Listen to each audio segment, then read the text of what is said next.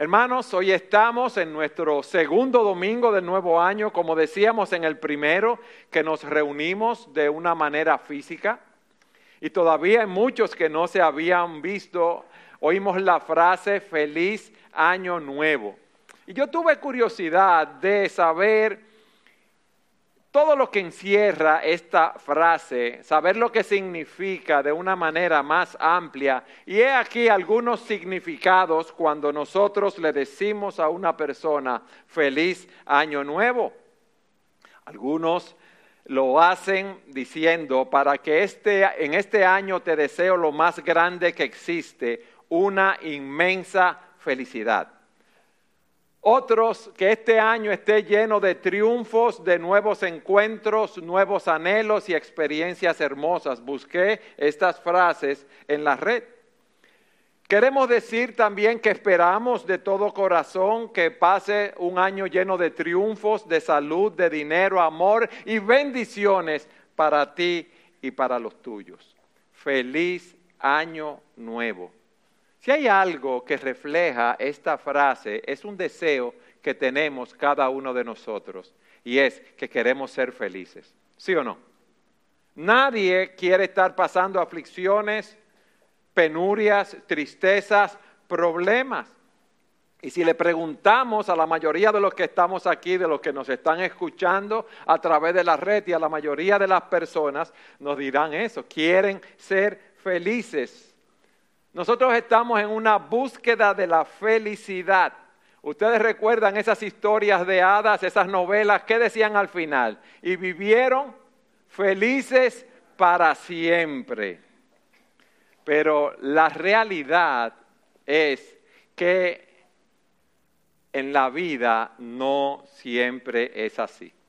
Vivimos en un mundo complejo, en un mundo donde hay pecado, en un mundo donde hay aflicción, y no podemos decir que nadie vive feliz para siempre. Si ustedes se fijan, muchos tratan de encontrar la felicidad. Ahora voy a ser feliz, dicen las solteras o los solteros, porque ya me casé y tengo un marido. Pero vemos que no es así, porque hay un 50% de tasa de divorcio, o sea que no todo es color de rosa. No, yo voy a ser feliz cuando yo tenga a mis hijos y qué buenos son los hijos. Pero muchas veces en su rebeldía nuestros hijos nos causan más dolor que placer o mucho dolor y un inmenso placer. Muchos intentan encontrar la, la felicidad en su carrera profesional, en actividades recreativas o acumulando bienes materiales. Otros Tratan de encontrar la felicidad con el alcohol o el consumo de drogas o estupefacientes, pero pocos admitirían que han encontrado la felicidad verdadera. ¿Por qué? Porque para ser realmente felices debemos conocer a Dios. Debemos conocer a ese Dios que se ha revelado en las escrituras y ver ¿Qué es lo que hace a una persona bienaventurada? Hoy vamos a seguir estudiando los salmos y como habíamos anunciado, vamos a estudiar el Salmo 1. Y por eso a este mensaje lo hemos titulado ¿Cómo ser realmente felices? Acompáñenme por favor al Salmo 1 para que leamos estos seis versículos. Salmo 1.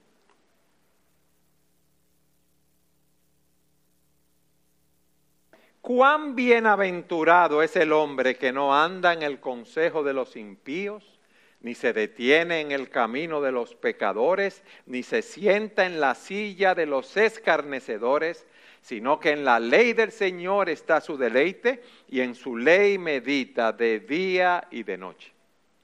Versículo 3 será como árbol plantado junto a corrientes de agua que da su fruto a su tiempo y su hoja no se marchita. En todo lo que hace, prospera.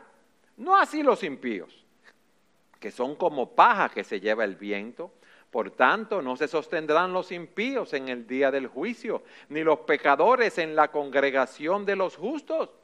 Porque el Señor conoce el camino de los justos, pero el camino de los impíos perecerá. Lo primero que vemos aquí en, de los versículos 1 al 3 es que la verdadera felicidad, como yo decía, se encuentra en Dios. La verdadera felicidad se encuentra en Dios y no en una vida que deja a Dios fuera. Fíjense lo primero que él dice, cuán bienaventurado es el hombre, cuán dichoso, cuán pleno, cuán satisfecho. Este término nos da la idea de un superlativo.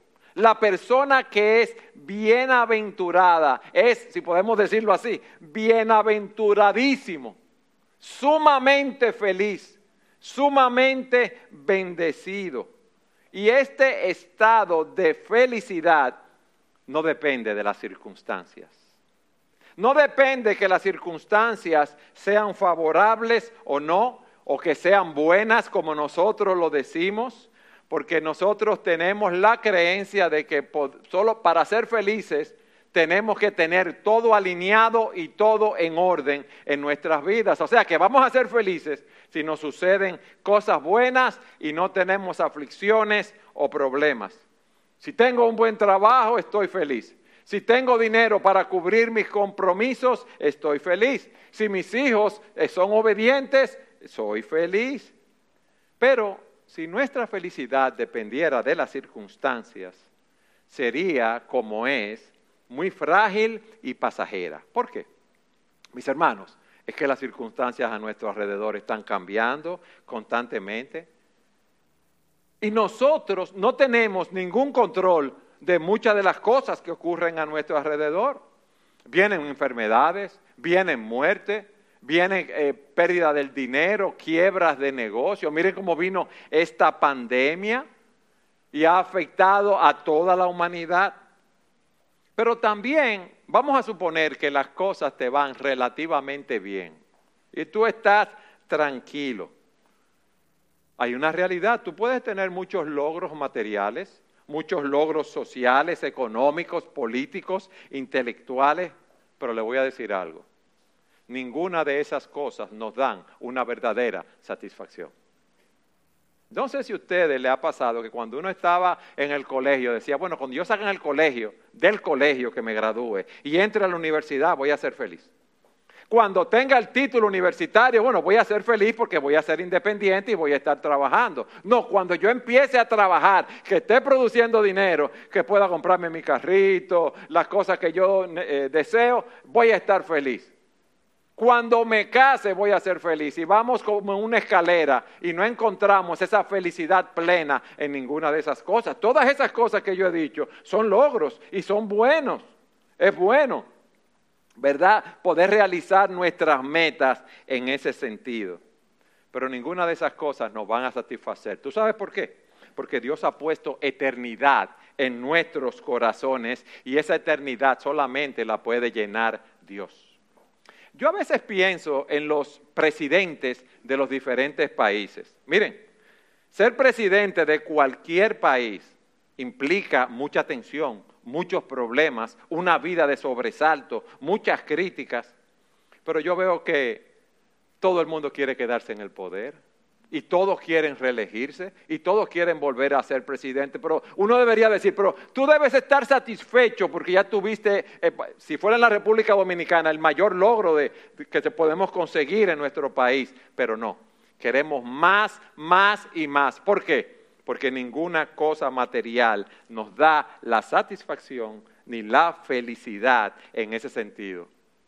Tú puedes tener el iPad más moderno del mundo, Tú puedes tener el último teléfono que salió, con la cámara como sea, que te pone bonito si tú eres feo. Tú lo puedes tener, que te dé tu, tu, retoquito. Pero eso te cansa, te aburre. Y por eso dice la escritura en Eclesiastés, todas las cosas hastían más de lo que es posible expresar. Ni se sacian los ojos de ver, ni se hartan los oídos de oír. Entonces, esa felicidad de la cual nos habla el salmista aquí, no es el fruto de las circunstancias, no es el fruto de los logros que hayamos obtenido, sino es el fruto de una relación con Dios. El hombre bienaventurado que se nos describe aquí es aquel que tiene una relación con Dios por medio de Jesucristo. Y eso es lo que nosotros debemos tener. Dice la Escritura, por gracia sois salvos por medio de la fe. Y esto no de vosotros, pues es un don de Dios, no por obras para que nadie se gloríe. Dice Mateo 5, 6, bienaventurados, felices, dichosos, los que tienen hambre y sed de justicia, pues ellos serán saciados. Felices aquellos que quieren tener una relación con Dios. Felices aquellos que han ido a los pies de Cristo en arrepentimiento y fe, confesándolo como su Salvador. Esa es la verdadera felicidad. ¿Por qué? Porque solamente Jesucristo puede llenar ese vacío que tenemos en nuestros corazones. Fíjense lo que dice Juan capítulo 10, versículo 10. Yo he venido para que tengan vida y para, que la tengan en abundancia. El Señor nos dice en Juan 15, 11, estas cosas os he hablado para que mi gozo esté en ustedes y su gozo sea perfecto. Solamente una vida fundamentada, cimentada en Dios y en obediencia a su palabra, nos va a dar la verdadera felicidad. Y por eso cuando el salmista dice bienaventurado, cuando se usa esa palabra, como hemos visto en otra parte de las escrituras, todo eso está envuelto aquí. Pero miren lo que hace el salmista también en este versículo, en el 1. Él pasa a describirnos la vida de ese hombre bienaventurado. Y lo primero que hace es que nos lo describe en términos negativos. Empieza a decirnos lo que ese hombre feliz, dichoso, no hace, no practica. Ya que este salmo nos enseña que nuestra felicidad aquí y ahora, como nuestra felicidad eterna, depende del camino en el cual escogemos vivir. Si escoges seguir a Dios o no. ¿Dónde estamos para que nadie se me pierda? Estamos en nuestro primer punto. Estamos viendo que la verdadera felicidad se encuentra en Dios. Hemos visto que ese hombre bienaventurado es aquel que conoce a Dios a través de Jesucristo. Pero fíjense lo que dice entonces en la segunda parte del versículo 1. La verdadera felicidad no se encuentra en una vida que deja fuera a Dios. O sea que si tú no conoces al Señor y tú crees que te estás llevando el mundo por delante, no es así. Si tú te alejas de Dios, si tú dejas a Dios fuera de tu vida, si tú te apartas de sus caminos como se nos revela en su palabra, no tendrás la verdadera felicidad. Y aquí el salmista nos muestra tres formas como nosotros podemos dejar fuera a Dios de nuestras vidas. Vayan conmigo nuevamente al versículo 1. Cuán bienaventurado es el hombre que no anda en el consejo de los impíos, ni se detiene en el camino de los pecadores, ni se sienta en la silla de los escarnecedores. Si tú estás caminando en el consejo de los impíos, de los malos, tú estás dejando a Dios fuera. Y el impío aquí no es solamente la persona que tiene un estilo de vida depravado e inmoral, sino aquel que tiene una filosofía de vida que es contraria a los principios de Dios y su palabra. Es la persona que no toma en cuenta a Dios. Es la persona que se guía conforme a sus propios criterios, que él entiende que él es dueño de su vida, que él es dueño de su mundo y que él es el centro del universo y que él no tiene que darle cuenta a Dios.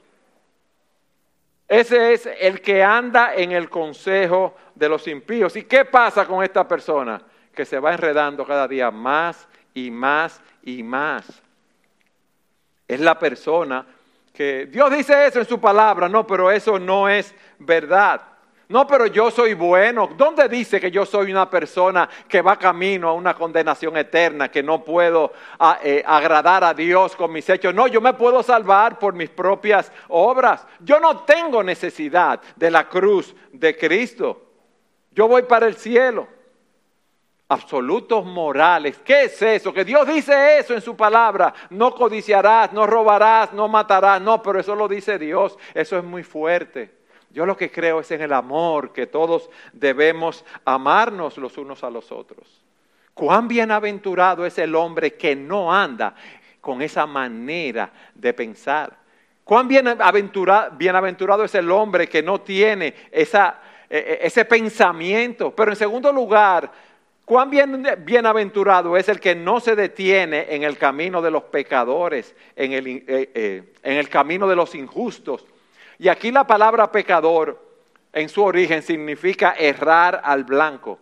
Por lo tanto, no se detiene en el camino de aquellos que se han desviado del estándar establecido por Dios en su palabra. Y todos nosotros, mis hermanos, eso es bueno aclararlo, todos los hombres cuando nacen, cuando nacemos, somos pecadores y estamos destituidos de la gloria de Dios. No podemos hacer nada para agradar a Dios, no hay ninguna obra buena. Por eso tuvo que venir Jesucristo, encarnarse, cumplir a la perfección la ley de Dios, ir a la cruz del Calvario, cargar con nuestros pecados, hacer un sacrificio que fue acepto a Dios y por eso Dios lo resucitó y Él ascendió a los cielos porque la obra que Él hizo fue acepta delante de Dios. De manera que todo aquel que en Él cree no se pierda, mas tenga vida eterna. Y cuando nosotros vamos a Jesucristo, él cambia nuestros corazones. Ese corazón de piedra insensible que no amaba a Dios, que no buscaba a Dios, como describe la Escritura, nos da un corazón de carne que nos lleva a detenernos y a no andar como antes andábamos en ese camino de los pecadores. Y nos enseña cómo nuestra relación con Dios cambia y cómo nuestra relación con aquellos que no conocen a Dios cambia en un sentido, porque ya nosotros no queremos ir por esos caminos. Cómo no queremos asociarnos con ellos para participar de aquellas vidas o de aquella vida pecaminosa que nosotros teníamos antes. Los amamos a nuestros amigos que no son creyentes, pero no participamos de esas obras. Y hay un ejemplo interesante en las escrituras de lo que es andar en el camino de los pecadores. Miren, en Proverbios 1.10, el proverbista le dice a su hijo, dándole consejos, hijo mío, si los pecadores te quieren seducir, no consientas. Si dicen, ven con nosotros, pongámonos al acecho para derramar sangre sin causa, acechemos al inocente, devoremos los vivos como el Seol, enteros como los que descienden al abismo, hallaremos toda clase de preciadas riquezas, llenaremos nuestras casas de botín, echa tu suerte con nosotros, todos tendremos una bolsa. Seguir ese consejo de los malos robando, mintiendo, engañando, emborrachándose, fornicando, adulterando, consumiendo drogas, viviendo la vida loca, no te lleva a ningún sitio. Miren, yo estaba viendo unos documentales y vi la vida de un hombre, el documental era de personas que estaban en el presidio, en la cárcel. La vida de un hombre relativamente joven, él se había asociado a una pandilla en su vecindario y esa era como su familia. Un día van a un juego de béisbol, oígame bien, salen del juego de béisbol, están en, el carro de él con dos o tres amigos más. Y alguien pasa, usted ha visto la multitud cuando va saliendo del estadio, ¿verdad? Que uno ve en el carro y hay muchas personas a todos lados. Y alguien hizo así, tum, tum, tum, en el vidrio de él y siguió caminando. Y él sintió, él pensó que sus amigos iban a pensar que él le tuvo miedo a esa persona, pero la persona lo que le dio, a veces que uno está hablando y le da un vidrio o le da un carro, y fue donde esa persona a increparlo, se apió del carro, dígame bien, porque, para que sus amigos que andaban con él de su pantilla no pensaran que él era un cobarde o que él no tomó represalias por lo que hicieron. Fue donde ese joven que iba caminando con su novia y un grupo de amigos, lo increpó, le dio golpes, peleó con él y tenía un cuchillo, le dio cinco puñaladas y lo mató. Óigame bien. Y ahora está en la cárcel en cadena perpetua en Estados Unidos. ¿Cuál es el punto? Que él por los amigos, por la pandilla, por la presión del grupo, por quedar bien. Ah, pero todos lo hacen. Todos beben y se emborrachan. Todos salen con mujeres y tienen relaciones sexuales. Todos están probando la droga. Yo lo voy a hacer. No. Aquí se nos dice que nosotros no debemos detenernos en el camino de los pecadores pero también nos dice que no se siente en la silla de los escarnecedores. O sea que cuando tú te sientas en la silla de los escarnecedores, de los burladores, tú estás dejando a Dios fuera. ¿Cuáles son los escarnecedores? Los que se burlan de Dios, los que se burlan de la palabra de Dios, los que se burlan del Evangelio, los que rechazan a Dios en su palabra, aquellos que creen que saben más que Dios, aquellos que piensan que son demasiado inteligentes para creer en la Biblia, son aquellos que se burlan de nosotros. ¿Y tú crees que esa es la palabra de Dios? ¿Y tú crees que esto es suficiente para regir tu vida? Ay, pero no sea tonto, no sea ingenuo, no sea santurrón. Y esas personas tratan de esconderse detrás de una cortina de humo. ¿Saben por qué? Porque ellos no quieren enfrentar su propia condición delante de Dios. Ellos quieren ser sus propios dioses. Ellos quieren vivir conforme a sus propias pasiones. Y no quieren que Dios intervenga en sus vidas pecaminosas. Su problema es un problema moral, no intelectual. ¿Tú sabes por qué? Porque quieren pecar sin que nadie los moleste. Fíjense qué interesante esta progresión que se nos da aquí en lo que hemos visto. ¿Cómo es la progresión del pecado? Satanás es muy astuto. Y fíjense que lo primero que él hace es atacar nuestra mente. ¿Con qué llenamos nuestra mente? Dios le había dado un mandamiento a Adán y Eva. Y él va donde Eva y le dice, con que Dios os ha dicho, para ponerlo a dudar. Y eso es lo que él trata de hacer con nosotros. Que creamos todo lo que nos vende el mundo. Él ataca nuestras mentes como atacó la de Eva. Él quiere que escuchemos ese consejo, que empecemos a tener pensamientos equivocados, que hagamos la cosa como, las cosas como nos los, nos los dice en el mundo. Y luego nos lleva con la multitud a hacer lo mal hecho y luego a burlarnos con los escarnecedores de Dios y de su palabra. Mis hermanos, nosotros debemos seguir lo que Dios nos dice en su palabra. Jóvenes que están aquí, que me escuchan, no le hagan caso a las personas del mundo. La vida está en el Señor. La bendición está en el Señor. La felicidad está en el Señor. Por eso el profeta Isaías dice, hay de los que llaman al mal bien y al bien mal, que tienen las tinieblas por luz y la luz por tinieblas, que tienen lo amargo por dulce y lo dulce por amargo. Y yo te pregunto ahora, ¿qué tan separado o separada tú estás del mundo? ¿Tú estás buscando la felicidad en esas cosas? Si la estás buscando, nunca vas a ser feliz por las razones que hemos visto. Pero quizás Tú estás pensando, bueno, si la verdadera felicidad está en hacer lo correcto, en, en seguir al Señor, entonces yo estoy bien. Porque es verdad que yo no soy perfecto, es verdad que hay áreas de pecados con las cuales yo estoy luchando, pero yo no ando conforme al consejo de los impíos, ni me detengo en el camino de los pecadores, ni me siento en la silla de los escarnecedores. Pero el salmista ahora, a partir del versículo 2, nos dice algo más. No es esa pureza negativa de dejar de hacer lo malo, sino que la verdadera felicidad también se encuentra en una vida fundamentada en Dios y construida en su palabra. Ese es el segundo punto.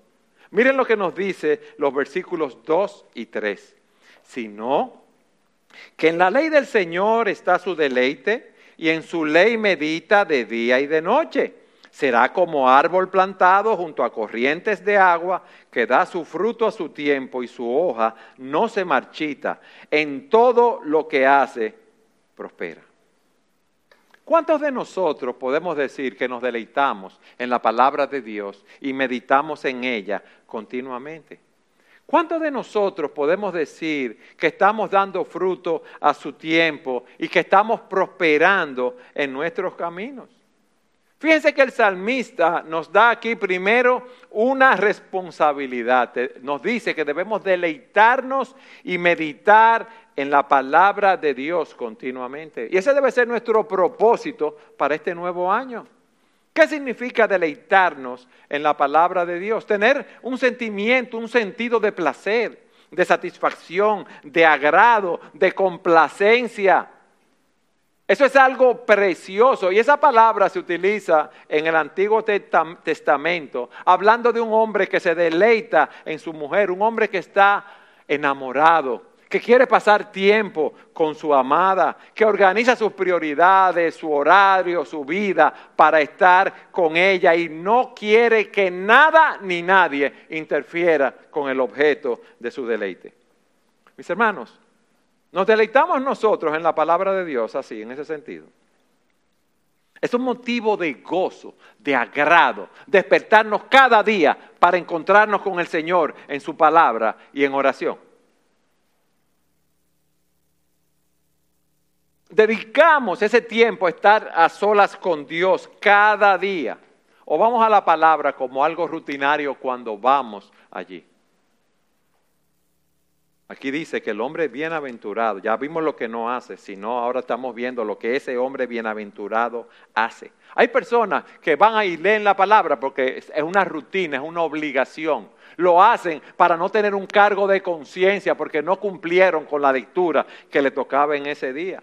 Pero el camino, óyeme bien, el camino a la verdadera felicidad es deleitarse en la palabra de Dios es deleitarse en esa palabra y todos nosotros somos responsables de hacerlo. Y dicen su ley se deleita de día y de noche. Él medita deleitosamente, vamos a decirlo así, de día y de noche. Él va a la palabra y dice, ¿qué dice Dios aquí? ¿Qué mensaje tiene para mí? ¿Qué enseñanza hay aquí acerca de Dios, acerca de Jesucristo? ¿Qué pecado debo abandonar? ¿En qué áreas de mi vida debo trabajar? ¿Cómo se aplica esto que estoy leyendo aquí a mi, a mi vida? Y ustedes saben lo que hace, lo pone en práctica inmediatamente. Por ejemplo, nosotros estamos escuchando que el hombre bienaventurado es el que no anda en el consejo de los impíos y hemos visto lo que es eso. Entonces debemos hacer el análisis cómo el mundo puede estar influenciando nuestra manera de pensar, cómo nosotros estamos actuando en algunas áreas de una manera inmoral. Dice, no se detiene en el camino de los pecadores y debemos llevar, debe llevarnos a meditar si nosotros nos estamos deteniendo en ese camino o si nos estamos sentando de alguna manera en, en la silla de los escarnecedores. Debemos leer, meditar con gozo y poner esa palabra en práctica, mis hermanos. Hermanos, Satanás ataca nuestra mente, entonces nosotros debemos llenar nuestra mente con la palabra de Dios. Continuamente. Por eso Josué 1.8 dice, este libro de la ley no se apartará de tu boca, sino que meditarás en él día y noche, para que cuides de hacer todo lo que en él está escrito, porque entonces harás prosperar tu camino y tendrás éxito. Ese es el camino a la verdadera felicidad. Entonces, miren el resultado de esta vida centrada en Dios y su palabra. Será como un, versículo 3, será como un árbol plantado junto a corrientes de agua, que da su fruto a su tiempo y su hoja no se marchita. En todo lo que hace, prospera. Piense cómo él describe a la persona que se deleita en la palabra. Un árbol plantado junto a corrientes de agua. Un, árbol que ha sido plantado de manera deliberada, donde hay mucha agua para que sus raíces se nutran. ¿Qué pasa con un árbol así? Que puede venir la sequía y va a estar firme, porque va a tener raíces sólidas. Que puede venir una tormenta y ese árbol va a estar firme. Un árbol fructífero, sus hojas no se marchitan. Y miren lo que dice. En todo lo que hace, ¿qué dice? prospera, no dice fracasa, no dice se va a pique. Hay una persona verdaderamente feliz y es la persona que Dios bendice con su prosperidad sin importar las circunstancias de la vida en la cual se encuentre. Óyeme bien. Hay una persona verdaderamente feliz, la que Dios bendice con su prosperidad, aquella que ha conocido a Cristo como su Salvador, que está anclado en Cristo. Esa persona, no importa lo que venga, se mantiene con sus hojas verdes y dando fruto en todo lo que hace. Pero quizás tú estás pensando, bueno, en mi vida no es así, yo soy creyente, sí, porque quizás tú solo estás pensando en la prosperidad material. Y tú estás pensando en que eh, tú has hecho un negocio y no has prosperado, que entraste en un nuevo empleo y lo que hicieron fue que te sacaron del nuevo empleo. Quizás tú estás pensando que tomaste todas las medidas del lugar y te contagiaste tú o un familiar con el COVID-19. Pero aquí primariamente no se habla de prosperidad material ahora, alguna salvedad. Si tú cumples tus compromisos, si tú tienes una empresa y das un buen servicio, si tú eres un empleado y haces un buen trabajo, lo más seguro es que si tú quieres cumplir los principios de la palabra de Dios en las diferentes áreas de tu vida, vas a prosperar. Pero eso no es algo matemático. Aquí hay una promesa y es que nosotros vamos a disfrutar de la presencia divina eternamente. Mis hermanos, nosotros ya tenemos el mayor gozo de todo y es que estamos en Cristo. Y cuando tú estás en Cristo, todas las cosas obran para bien. Cuando tú estás en Cristo, no importa lo que venga a tu vida, no importa tu condición, no importa tu situación, Dios está guiando cada uno de tus pasos. Fíjense lo que dice Jeremías capítulo 17. Bendito es el hombre que confía en el Señor, cuya confianza es el Señor. Será como árbol plantado junto al agua que extiende sus raíces junto a la corriente. No temerá cuando venga el calor y sus hojas estarán verdes. En años de sequía no se angustiará ni cesará de dar fruto. Sin embargo, en los versículos anteriores describe al hombre que confía en el hombre y dice, maldito el hombre que confía en el hombre y que hace de su carne su fortaleza y del Señor se aparte en su corazón. Será como el arbusto en el yermo y no verá el bien cuando venga. Habitará en pedregales en el desierto, tierra salada y sin habitantes. Hermanos, nosotros estamos bien, no importa lo que venga a nuestras vidas. Oye bien, porque estamos en las manos de Dios. Y eso es lo mejor para nosotros lo que eh, nos está pasando, porque Dios lo va a utilizar para que sea una bendición para nosotros y para otros en, en nuestras vidas. El caso de Abacú. Vienen los caldeos, van a invadir y ese hombre, el profeta, imagínense lo que venían los caldeos, a arrasar con todo. Y él dice, aunque la higuera no eche brotes, ni haya fruto en las viñas, aunque falte el producto del, olivo y los campos no produzcan el alimento, aunque falten las ovejas del redil y no haya vacas en los establos, quizás tú te sientes así por todas las cosas por las cuales estás eh, atravesando. Él dice, pero a pesar de todo esto, con todo, yo me alegraré en el Señor. Yo me voy a regocijar, dice él, en el Dios de mi salvación. Porque el Señor Dios es mi fortaleza. Él ha hecho mis pies como las siervas y por las alturas me hace caminar. El Señor me va a bendecir. Yo estoy feliz con lo que venga a mi vida. Yo voy a tratar de salir de cualquier problema, de cualquier aflicción. Claro que sí, utilizando los medios que Dios me ha dado. Pero yo voy a estar feliz en el Señor. Dios no me promete una felicidad financiera, sino una felicidad del alma. Óyeme bien, es una felicidad del alma lo que Dios me promete a mí. Y yo tengo que estar consciente de esta realidad. Hasta aquí hemos visto cómo la verdadera felicidad se encuentra en Dios, que somos bienaventurados en Dios. Vimos lo que sucede con una vida que deja fuera a Dios. ¿Cuál es esa vida? Vimos en segundo lugar que la verdadera felicidad se encuentra fundamentada en Dios, en su palabra, en estar continuamente allí llenando nuestra mente con la palabra. Pero hay algo más para este año que debemos tener presente. Miren, la verdadera felicidad se encuentra en una vida que está mirando a la eternidad. Hermanos, ahora con la pandemia vimos qué frágil es la vida. ¿eh? Yo decía en un mensaje anterior cómo a ricos, a pobres, a personas con seguro médico, sin seguro médico, a jóvenes, a viejos, a personas con condiciones físicas de salud y sin condiciones físicas de salud, la pandemia los ha afectado y muchos han muerto. Y esto debe llevarnos en este año 2021 a mirar la eternidad. Fíjense que hasta aquí el salmista ha descrito al hombre que es bienaventurado. Pero ahora él hace un contraste muy marcado entre los, malvados, los impíos, los pecadores y los justos. El justo es como un árbol plantado junto a corrientes de agua, hemos visto. Pero miren lo que dice en el versículo 4.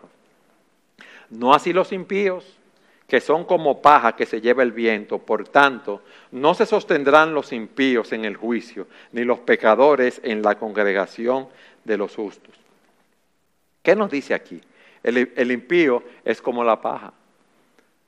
Cuando se cosecha o se cosechaba la cebada y el trigo, los israelitas lo llevaban a la, a la era, allí lo trillaban, pasaban muchas cosas por encima de ellos.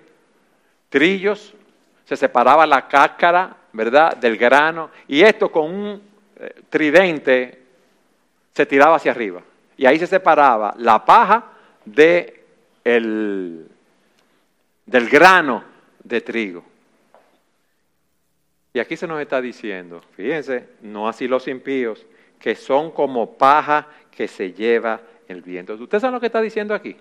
Mira, si tú quieres seguir en tu propio camino de impiedad, de iniquidad, gozando de la vida entre comillas, buscando la felicidad en las cosas del mundo, tú vas a ser como la paja que se lleva el viento. Tú no vas a ser permanente. Tú vas camino a una condenación eterna. Miren en Oseas capítulo 13, versículo 3, dice, por tanto, serán como la niebla en la mañana y como rocío que pronto desaparece, como paja aventada de la era y como humo de chimenea. ¿Ustedes han visto la niebla en la mañana? Es como un humito de una taza de café o de té. Está ahí y se va inmediatamente. El rocío en la mañana. Yo ayer salía a, hacer ejercicio, a caminar y pisaba la grama donde estaba y estaba mojadita, había rocío. Pero al ratico ya eso no está ahí. Y él dice, o sea, como paja aventada de la era y como el humo de la chimenea. Usted prende una chimenea, usted prende un fuego, usted hace una fogata, sale el humo, pero al rato no está. Y miren, hay algo de lo cual nosotros debemos cuidarnos. Los que no conocen a Dios, los que andan conforme a los patrones del mundo, eh, muchas veces, la mayoría de las veces, son más prósperos que nosotros eh, económicamente y materialmente. Y al uno ver eso, el camino de vida de ellos, uno puede sentirse tentado a seguir su ejemplo, como es el caso de Asaf. Él dice, porque, por poco se rebalan mis pies porque yo vi la prosperidad de los impíos y él la exageró no se enferman, dice él, eh, tienen a toda su familia bien, cosas que ni siquiera eran reales, pero él en su autolástima lo estaba viendo así. Pero hubo algo que trajo a Saf a la cordura y debe traernos a nosotros a la cordura.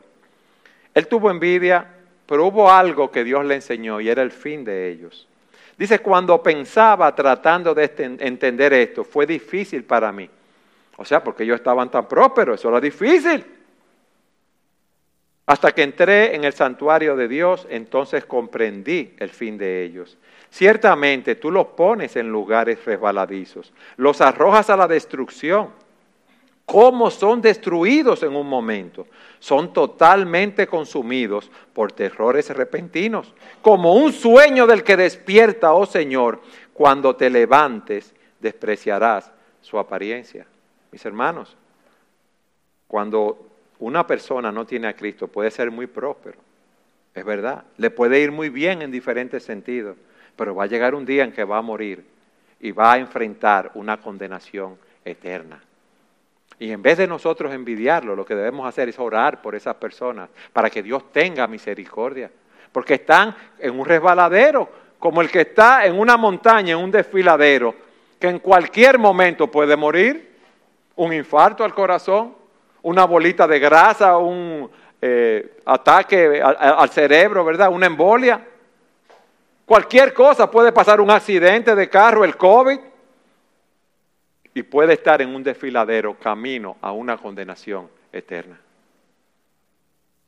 Él entendió que el éxito de los hombres es pasajero, que lo que vale realmente es tomar en cuenta la eternidad.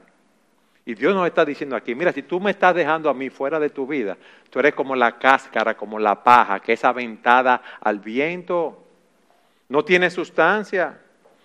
Tú podrás parecer grande políticamente, económicamente, socialmente, delante de los hombres, pero no eres nada delante de Dios. Eso es lo que nos está diciendo. Y por eso dice en el versículo 5, por tanto, no se sostendrán los impíos en el juicio, ni los pecadores en la congregación de los justos. ¿Por qué? Porque van camino a una condenación eterna. Pero miren lo que dice el versículo 6. Y déjeme añadir eh, algo más. Humanamente hablando, hay personas así que son encantadoras, fascinantes, emocionantes. Pero si dejan a Dios fuera de su vida, van camino a una condenación eterna. Y miren lo que dice el versículo 6. Porque el Señor conoce el camino de los justos, pero el camino de los impíos perecerá. Es hermoso eso, hermano. El Señor te conoce íntimamente si tú eres su hijo. El Señor sabe lo que tú estás pasando. Él sabe lo que te envía para ayudarte a crecer a la imagen de Jesucristo. Él conoce tu camino. El Señor te va a bendecir cuando tú andas en la senda de los justos. Es lo que hemos visto. Cuán bienaventurado es ese hombre. Dice la Escritura, pero la senda de los justos es como la luz de la aurora que va aumentando en resplandor hasta que es pleno día. Pero dice el texto, pero el camino de los impíos perecerá. Y dice Proverbios, el camino de los impíos es como las tinieblas, no saben en qué tropiezan. Hermanos, van camino a una condenación eterna. Es bueno que sepas a la luz de lo que hemos visto lo quiero decir nuevamente, que ninguno de nosotros va a ser feliz fuera de Cristo. Porque ninguno de nosotros es bueno, ninguno de nosotros es justo. Todos nosotros hemos andado conforme al consejo de los impíos. Todos nosotros nos hemos detenido en el camino de los pecadores. Todos nosotros nos hemos sentado en la silla de los escarnecedores. Todos nosotros nos hemos corrompido, nos hemos desviado, no hemos hecho el bien. Pero te voy a decir algo. Hay alguien, hay uno y solo uno que es un hombre justo. Hay uno que está separado del pecado y es nuestro Señor Jesucristo. Jesucristo se deleitó en cumplir la ley de Dios. Él dijo, yo he venido para hacer no mi voluntad, sino la voluntad del que me envió. Y Cristo fue sin pecado. Y Cristo vivió una vida de plena obediencia a Dios. Y Él soportó todo el juicio de Dios para que, como dijimos, todo aquel que en Él crea no se pierda, mas tenga vida eterna. Dice la palabra que nosotros no fuimos rescatados, redimidos de nuestra vana manera de vivir, que heredamos de nuestros padres con cosas perecederas como oro y plata, no. Sino con la sangre preciosa como de un cordero y sin tacha y sin mancha, la sangre de Cristo. Nuestra salvación tuvo un alto costo. El Hijo de Dios tuvo que encarnarse, derramar su sangre en la cruz del Calvario por amor a nosotros. Ese que era santo y sin mancha. Como dice la Escritura, al que no conoció pecado, Dios lo hizo pecado por nosotros para que fuésemos hechos justicia de Dios en él. Hermanos, Cristo es el agua viva que nos nutre y nos fortalece. En Él está la verdadera felicidad.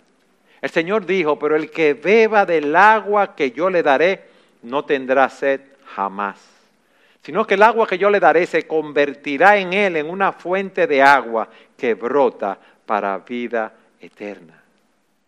Y por eso dice también que en el último gran día de la fiesta Jesús, puesto en pie, exclamó en alta voz, si alguien tiene sed, si alguien tiene sed, venga a mí y beba. El que cree en mí, como ha dicho la Escritura, de lo profundo de su ser brotarán ríos de agua viva. Pero él decía esto del Espíritu, que los que habían creído en él habían de recibir el Espíritu que tú y yo tenemos en el momento que lo recibimos a él para salvación. Sí, tú puedes tener una vida feliz.